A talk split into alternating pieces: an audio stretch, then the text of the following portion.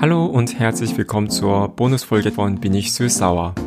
Ich bin Songun und ich spreche mit queeren asiatischen Menschen in Deutschland über unser Leben, Herausforderungen und Träume. Ja, wie ich schon in der letzten Folge angekündigt hatte, habe ich mit Lilith und Anbit ein wunderschönes Gespräch gehabt. Es war ein Live-Talk im Rahmen des Cologne Prize 2020 und es fand am 6.10.2020 an der Volkshochschule in Köln statt. Da waren einige Leute da und wir haben ja streng an den Corona-Maßnahmen gehalten und dennoch haben wir ziemlich in lockeren Atmosphäre über uns selbst erzählt, aber auch über was wir unter Asien vorstellen und ähm, wie wir in Köln uns fühlen und wie wir vor allem die queere Szene in Köln finden und was wir uns wünschen und so weiter und so fort. Es war sogar ein hochtechnisches Gerät am Gange und leider aber musste ich feststellen am Ende des Tages, dass das Gerät doch so kompliziert war, ähm, so dass die Aufnahme leider nicht geklappt hat. Da ich aber schon wegen dieses Talks eine reguläre Folge nicht produziert habe und weil es so kurzfristig war, habe ich mir überlegt, dass ich einfach mit mir selbst ja eine Folge mache. Ähm, ich habe euch über Instagram gebeten, mir einfach Fragen zu stellen. Und einige haben sich dann auf die Anfrage ähm, zurückgemeldet und mir die spannenden Fragen gestellt, die ich jetzt vorlese und ehrlich wie möglich antworte. So, die erste Frage ist von Juli. Also ich sage nur den, ja, einen Teil von dem Benutzername, weil ich nicht sicher bin, ob die Person sich wohlfühlt, wenn ich den ganzen Instagram-Account-Name hier so einfach sage. Juli hat mich gefragt, vielleicht hast du das schon mal gesagt, aber warum bist du nach Deutschland gekommen? Ähm, es ist eine lange Geschichte, weil ich auch jetzt ganz schön alt geworden bin. Ähm, ich habe an der Schule in Seoul in Südkorea Deutsch gelernt. Es war so eine Schule, wo ich eine Fremdsprache nach meiner Wahl sehr intensiv lernen konnte. Und zur Wahl stand unter anderem Deutsch, Französisch, Chinesisch und Spanisch. Also Englisch und Japanisch war obligatorisch. Und ähm, von den vier Sprachen durfte ich eine Sprache sehr intensiv lernen. Und ich habe mich für Deutsch entschieden, weil meine ältere Schwester, die zu so einer sehr ähnlichen Schule gegangen ist, auch Deutsch schon hatte so aus Bequemlichkeitsgrund habe ich so gesagt, okay, dann kann ich ja alles fragen. Also ich kann, ich kann, ja, wenn ich Haus, wenn ich Hausaufgabe habe oder wenn ich Prüfung schreiben muss, dann kann ich meine Schwester ganz schön alles fragen. So wie die fast allermeisten, glaube ich, kleine ähm, jüngere Brüder so sind. Ähm, das war der, ja, einzige Grund, nicht der einzige Grund, das war der, ähm, aber ja, pragmatische Grund.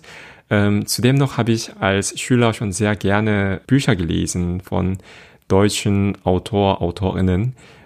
Natürlich ins, auf Koreanisch, aber ich habe vor allem so die Romane von Hermann Hesse gelesen. Und ich wollte schon immer an der Universität Literatur studieren und in der Zukunft auch am liebsten selbst Romane schreiben.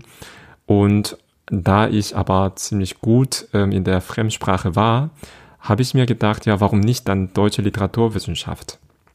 Und so habe ich mich für das Studium, also im Fach Germanistik entschieden und mit dem Studium bin ich auch dann nach Deutschland gekommen. Zuerst mal als Austauschstudent und da habe ich meinen jetzigen Partner kennengelernt an der Uni. Wir wollten natürlich dann zusammen wohnen und einen Alltag haben.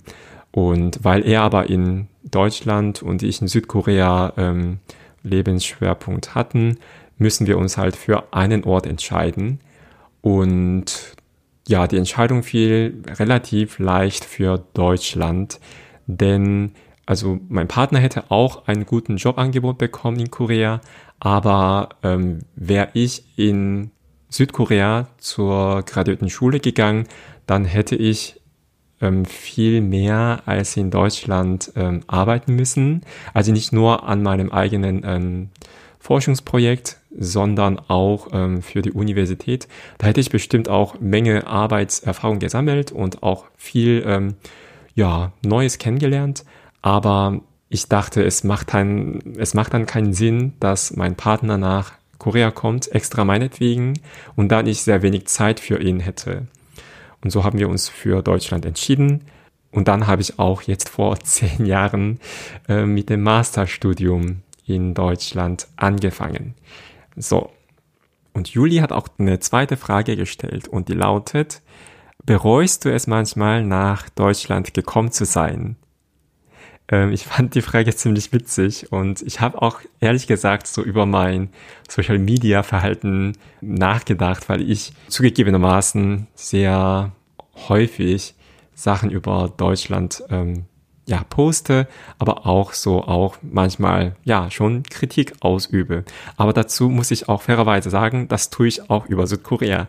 Also ähm, es ist nicht so, dass ich Deutschland ähm, als Land hasse oder so. Das ist auf gar keinen Fall. Ich bereue es auf gar keinen Fall, nach Deutschland gekommen zu sein. Was ich so an Deutschland, also Deutschland ist einfach zu groß. Ich war nicht überall in Deutschland gewesen. Also was ich sagen kann ist ähm, Köln und Bonn und so. Was ich an Köln so mag, ist, ja, das ist eine gute Mischung aus einer Stadt und ja, Grüngebiet oder so grüne Fläche ist. Denn in Seoul, wo ich ähm, geboren und aufgewachsen bin, gibt es unglaublich viele Menschen. Also in der Stadt selbst wohnen so 10 Millionen Menschen und dann um die Stadt drumherum auch noch weitere 10 Millionen Menschen. Und ähm, das könnt ihr dann euch leicht vorstellen, wie die Stadt dann aussieht. Also es gibt keine Minute des Tages, wo die Straße komplett leer ist. Egal wo du bist, egal wie viel Uhr du hast, gibt es immer jemand auf der Straße. Und die Läden haben auch meistens auch tief in der Nacht auch noch auf oder es gibt viele Convenience Stores oder oder auch Norebanks, also die Karaoke-Shops, ähm, die 24 Stunden aufhaben. Also es ist wahnsinnig ähm, lebhaft, die Stadt, was ich sehr liebe. Aber was ich in Köln entdeckt habe, ist, dass man auch, auch in der Stadt selbst ganz schön gut zur Ruhe kommen kann. Und das liebe ich allermeisten an der Stadt Köln. Ja, die nächste Frage kommt von Frederika, eine Freundin von mir. Frederika fragte mich, K-Pop und K-Indie Musikfavoriten? Fragezeichen. Ähm, ja, da kann ich vielleicht kann ich die ganze Woche darüber reden. Ich habe dieses Jahr interessanterweise so paar Medienanfrage bekommen, als die vor allem US-K-Pop-Fans und Stans mit K-Pop-Memes und ähm, K-Pop eigentlich Fan-Strategies ähm, sich gegen Donald Trump gesetzt haben. Da bekam ich viele Radioanfragen und dann habe ich auch Interviews gegeben und da konnte ich einfach nicht so sagen, Vielleicht hätte ich das sagen können, aber ich habe irgendwie das komisch gefunden. Aber ich bin auch so ein großer Fan von einigen koreanischen Pop-KünstlerInnen. Mein all-time Favorite ist Boa. Also ich habe wirklich von dem ähm, Tag ihres ähm, Debüts bis heute fast alles von ihr gehört, natürlich gehört. Und ich war leider nicht auf ihrem Konzert. Das tut mir aber echt sehr fast weh. Ich habe so gewisse Vertrauen an der Qualität von Musik. Ähm, sie macht immer ganz coole Musik und ihre Bühnenperformance ist sehr, sehr stark und keine Ahnung, jetzt seit mittlerweile 20 Jahren, ja, folge ich ihr als Fan und jetzt höre ich nicht mehr so intensiv ihre Musik, aber ich kann mir nicht vorstellen, nicht mehr ihre Musik zu hören. So, Boy ist mein all-time favorite. Unter den jüngeren, neueren ähm, K-Pop-Bands, die global auch bekannt sind, mag ich G-Idol. Also die sind nicht so berühmt, glaube ich, in Deutschland. Aber was ich auch an dem sehr cool finde, ist, dass die sehr viel selbst äh, ihre Musik schreiben und auch eigene ähm, Songtexte schreiben und auch sehr viel eigene Perspektive hineinbringen in dem, was sie singen und tanzen. Und das ist häufig nicht der Fall und deshalb finde ich das besonders spannend zu beobachten, wie diese Gruppe sich weiterentwickelt und was die dann als nächstes tun. Musikalisch finde ich zum Beispiel Red Velvet auch super und die Gruppe gibt's leider nicht mehr, aber ähm, FX finde ich auch super. Ein Dauerohrwurm ist natürlich von Twice und was ich auch sehr, sehr ähm, spannend fand, war die neueste ähm, Duo-Projekt von Irene und Silgi von Red Velvet. Also ihr solltet das unbedingt mal checken. Von Boybands. Was ich neuerdings äh, entdeckt habe, ist Tomorrow by Together. Ähm, die sind in Deutschland, glaube ich, nicht so bekannt. Ihr Groß, ähm, große Bruder ähm, BTS. Also Tomorrow by Together ist eine Gruppe bestehend aus fünf Jungs, glaube ich. Und die sind von demselben Produzent wie ähm, von BTS produziert und die machen auch sehr poppige Musik. Die hatten ein ganz altes koreanisches Lied remixed und neu gesungen. Das heißt Shampoo Yojang oder das Fee von Shampoo. Und das ist ein Lied aus den Anfang oder Mitte 90er Jahre. Normalerweise machen sie schnellere Musik und Tanzmusik und hier ähm, war es eher so wie Jazzdance und das mag ich einfach sehr gerne. Als Solokünstler finde ich zurzeit Crush sehr gut. Es gibt einen koreanischen Fernsehsendung, heißt Begin Again. Und in der Sendung reisen die sehr renommierten koreanischen KünstlerInnen durch die Welt und sie performen dann auf der Straße. Und, aber wegen Corona hat das Team dieses Jahr nur in Südkorea hier und da gefilmt. Da habe ich Crush ähm, entdeckt. Und was ich an dem cool finde, ist, dass er, so wie ich, den Jazzmusiker Chet Baker sehr mag. Und er hat auch einen Song von Chet Baker gecovert. Der Song heißt I Fall in Love Too Easily. Und das solltet ihr auch unbedingt mal reinhören. Also vielleicht mag ich einfach die KünstlerInnen, die so alte Lieder neu covern. Er hat aber auch, auch ein sehr altes Lied aus, ja, aus dem Jahr 1994 gecovert Am Titel ist 이밤의 끝을 잡고 oder Holding on to the End of the Night. Mm, und das ist auch ein wunderbares ähm, Lied. Also ich verlinke all diese Lieder und Videos in Text und ihr könnt einfach die Lieder selber mal anhören und mir sagen, wie es, wie es euch gefallen hat. Als K-Indie, ich weiß nicht, ob die Indie sind, aber ich finde Sesonian super und ich bin auch Alltime ähm, Fan von Chaorim, schon seit über, keine Ahnung, 23 Jahren.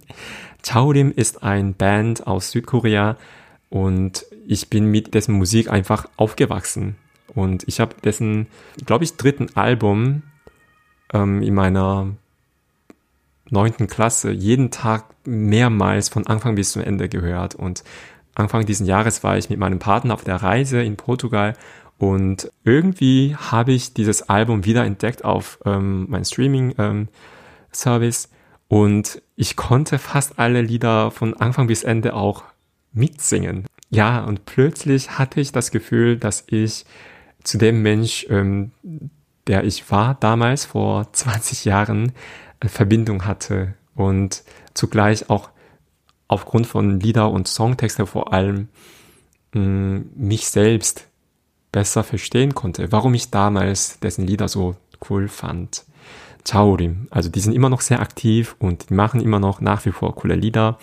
Hört auch unbedingt mal ran. Und ansonsten, sie ist nicht Indie-Sängerin, aber ähm, Peg Yerim finde ich auch super. Und Lihai, sie ist keine Indie, aber Lihai, also Ihai finde ich auch sehr, sehr spannend und coole, coole Stimme hat sie. So, okay, vielleicht war das zu viel von K-Pop und, aber ich, wie gesagt, vielleicht muss ich nochmal über das Thema eine Sonderfolge machen. Und die dritte Frage, das ist von Dominik von BBQ Podcast. Hallo Dominik, wenn du das hörst. Dominik hat mich gefragt, was möchtest du mit deinem Podcast noch erreichen? Oh, das ist, das ist eine coole Frage und das hat mich echt zum Nachdenken gebracht. Ich bin nicht so zielorientierter Mensch. Also ich mache einfach Dinge, wenn ich Lust habe. Und was ich gut kann, ist, dass ich einfach dann dran bleibe.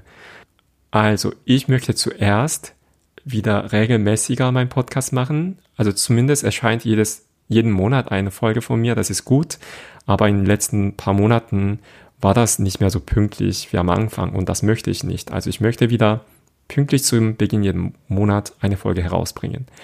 Und ich möchte natürlich, dass mein Podcast von ähm, vielen Menschen gehört wird und schlussendlich möchte ich gerne, dass in Deutschland, hm, dass mein Podcast dazu beiträgt, dass die Menschen ähm, ja ein bisschen daran denken, ja, okay, wenn wir über queeren Themen reden und wenn wir aber dabei nur bestimmte Menschen oder bestimmte Gruppe vor Augen haben, dann, wenn die Leute aber dann denken würden, ah, Moment mal, aber es gab so einen Podcast und da haben die asiatischen queeren Menschen aus ihren Perspektive ähm, Dinge erzählt und warum kommt sowas nicht vor? Also wenn die Leute durch meinen Podcast in dem Sinne so ein bisschen also sensibilisiert werden könnten, wäre es einfach schon super. Also da wäre ich wirklich froh, einen Podcast gemacht zu haben.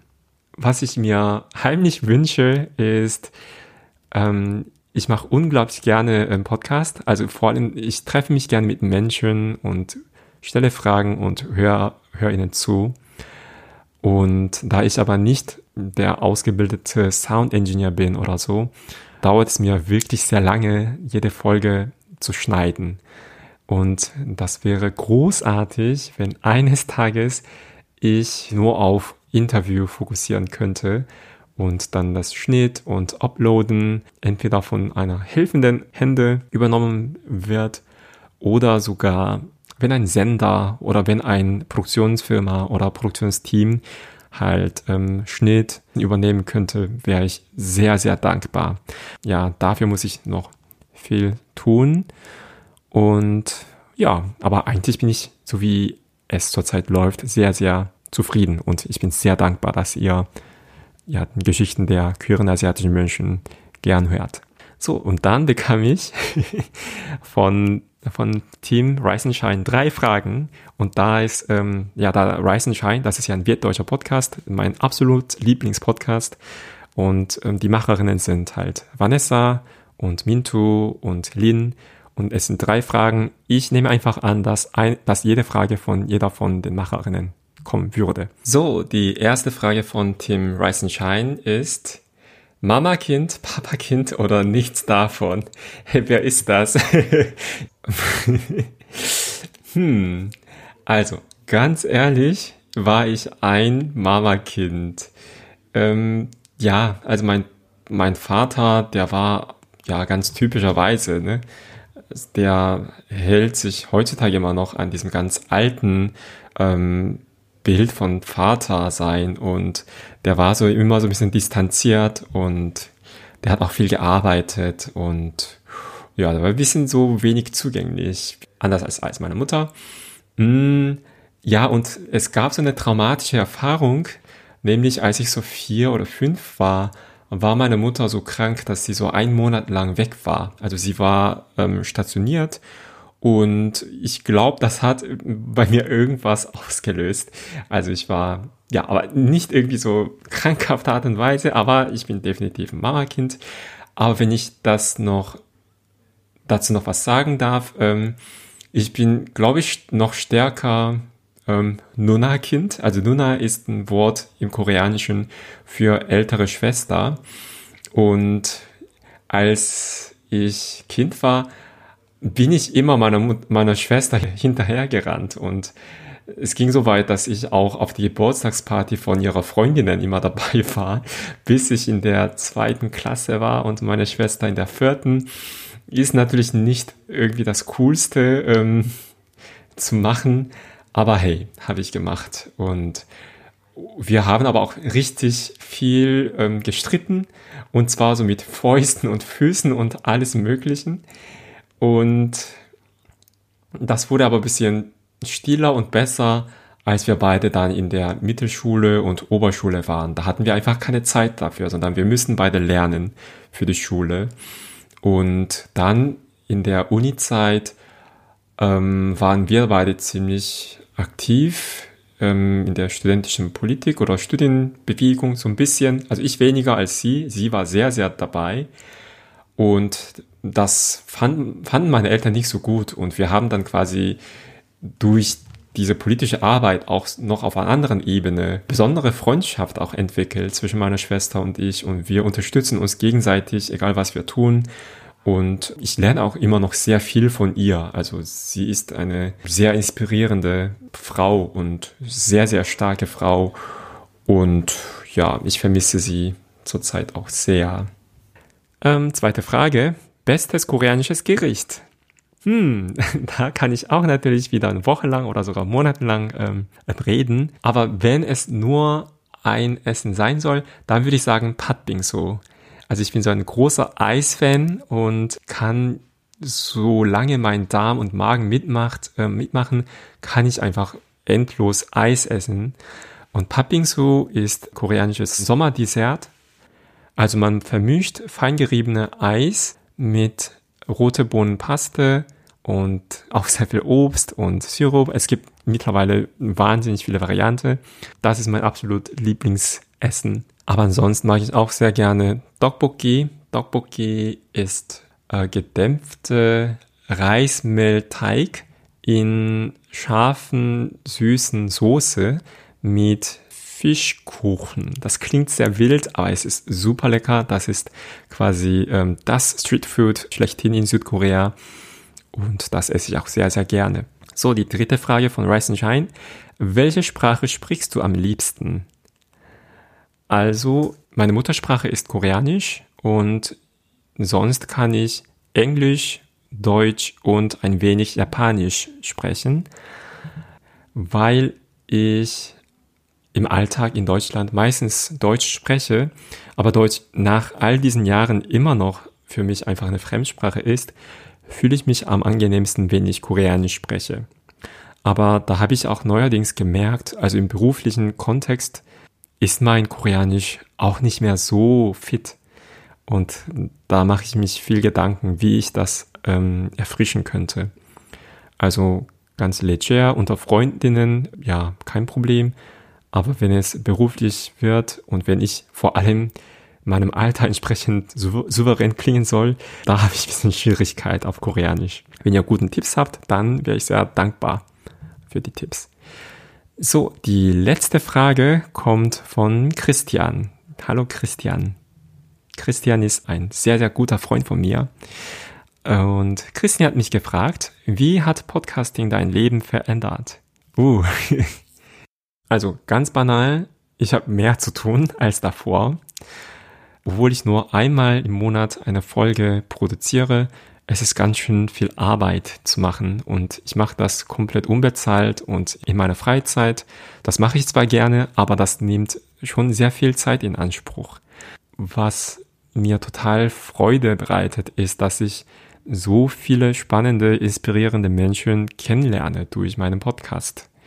Und das war auch so ein bisschen meine Hoffnung. Ich bin nicht so aktiv gewesen, ehrlich gesagt, in ähm, Schulen oder queeren Community in Köln. Und ähm, ich war auch nicht so aktiv in koreanischen Community, weil ko koreanische Community, da hatte ich so ein bisschen mitbekommen, dass ähm, ja so queer sein oder schwul sein da nicht gern gesehen wird. Und dann wiederum in queeren Communities. Ähm, ich habe lange in einem queeren Wohnprojekt gewohnt und da hatte ich so einfach Kontakte zu anderen ähm, queeren Menschen in Köln und das war schön. Und ich brauchte nichts, ähm, also nichts Zusätzliches da drauf. Und durch meinen Podcast aber lerne ich einfach Menschen, die asiatisch sind, queer sind und auch meistens sehr spannende Projekte haben oder Ideen haben oder ähm, ihre Lebensweisheit ähm, teilen können. Und das ist sehr bereichernd für mein Leben. Und ja, noch ein weiterer Aspekt ist, ähm, seitdem ich Podcast mache, dass ich vieles auch aus der Perspektive vom Podcast be beobachte und betrachte und oft auch so mit den Ideen oder Gedanken spiele. Ah, okay, zu dem Thema könnte ich auch noch einen Podcast machen. Ah, okay, und zu dem Thema könnte ich so und so Personen einladen oder so und so Personen fragen, ob die Lust hätten. Nun aber habe ich eine ähm, ja, Arbeitsstelle und damit ähm, ist meine Zeit auch gut ähm, gefühlt. Ich hoffe, dass ich irgendwann mal dann schaffen kann, diese viele Ideen in irgendwelchen Formen in die Tat umzusetzen. So, das war ähm, die Bonusfolge und ich hoffe, dass ihr ja auch ähm, Spaß daran gehabt habt in dieser kurzen Bonusfolge, eine, eine Fragen-Antworten-Folge. Aber im November werde ich wie immer mit einem regulären Podcast-Interview wieder da sein. Also bis dahin, bleibt gesund. Tschüss.